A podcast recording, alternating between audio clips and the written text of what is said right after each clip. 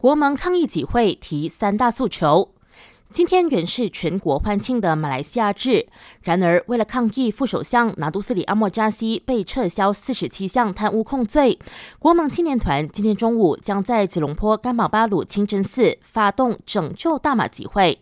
主办方预告，他们将向政府提成三大诉求，包括重新提控阿莫扎西，同时承诺他们会确保集会在遵从宪法精神下和平举行，绝对不会有任何挑衅行为。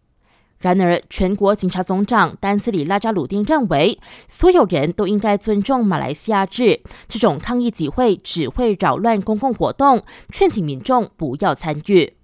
此外，吉隆坡总警长拿督阿劳丁也表示，为了不给集会地点和周边地区的民众带来不便，警方暂时没有封路的计划，但会处于戒备状态。一旦出现游行现象，将决定是否进行封路或设置路障。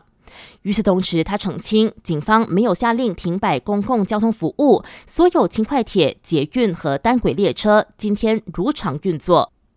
尽管首相拿杜斯里安华已经多次向外界强调自己和扎西停控案没有关系，但不少人还是紧咬这个课题不放。就连公正党巴西古当国会议员哈山卡林也要求党老大亲自现身国会殿堂解释。那安华昨天被问到这件事时，只给出了三个字：可能吧。感谢收听，我是维言。